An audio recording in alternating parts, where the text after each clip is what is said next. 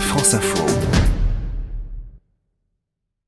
Le Tour de France de Jean-François Bernard, c'est chaque soir après l'arrivée de l'étape avec notre consultant. Bonsoir Jean-François.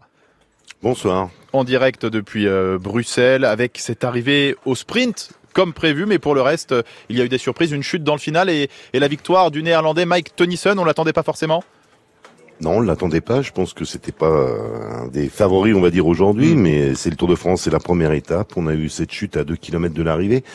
Donc euh, voilà, ça a chamboulé quand même euh, un petit peu le, final, même si, euh, bien entendu, il s'impose quand même devant des coureurs chevronnés comme Sagan, comme Ewan. Il bat pratiquement tous les meilleurs qui hmm. étaient là. Oui, oui. Alors qu'il est assez jeune, je crois qu'il a 26 ans, donc c'est peut-être peut-être un, espoir du sprint. On peut dire un mot aussi de Jacob Fugelsang qui est tombé, alors pas dans la chute finale, mais mais un peu avant. C'est un des favoris cette année. C'est une alerte importante pour lui avant le contre-la-montre de demain, avant la planche des belles filles, peut-être dans, dans quelques jours, c'est jeudi. Oui, tout à fait. Hein. La chute a eu lieu en fait à 18 km de l'arrivée euh, pour le courant d'Astana. Euh, il fait partie des gros outsiders de ce Tour de France, tout du moins encore ce matin. Mm. Maintenant, euh, vous savez, la chute c'est une chose, le, jour même. Après demain, c'est quand même un contre-la-montre par équipe, donc c'est compliqué de savoir exactement ce qu'il va ressentir. De toute façon, il sera forcément affaibli. Euh, il a regagné, c'est vrai, sa place dans le peloton dans, dans le final, mais euh, voilà, quand euh, mm. un coureur vient de chuter, après on fait le bilan plus le soir et voir le lendemain matin, mais on sait que ça sera un handicap.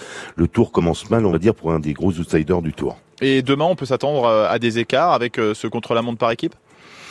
Écoutez, je viens d'avoir l'ordre des, des, départs euh, sous les yeux. L'équipe Ineos partira la, la, première, ce qui est quand même euh, très rare puisqu'ils sont souvent mieux placés au classement. Nouveau nom de l'équipe. Mais c'est la grosse, ouais, voilà, c'est la grosse, euh, la grosse équipe de toute façon à battre. Pour moi, ils ont un coup d'avance hmm. sur tout le monde. Ils ont les meilleurs coureurs.